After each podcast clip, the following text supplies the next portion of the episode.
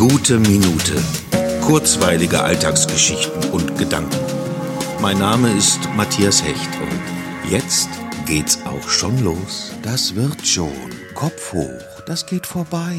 Trink ne heiße Zitrone. Willst du 'n Wickel? Du musst viel trinken. Möchtest du warmen Holundersaft? Hast du denn genug Essen zu Hause? Iss mal mehr Obst. Geh ein bisschen an die frische Luft. Soll ich dir eine Wärmflasche machen? Schlaf einfach.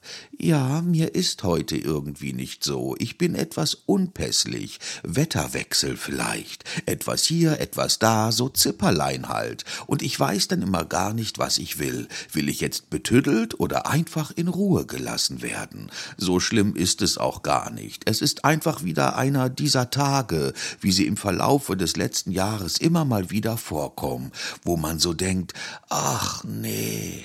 Und jetzt, wo ich das aufgeschrieben habe, geht es mir auch schon wieder viel besser. Das hilft ja eh am besten, drüber reden, nicht so tun, als ob, sondern sagen, was ist. Und was ist jetzt? Ja, jetzt ist es wieder gut.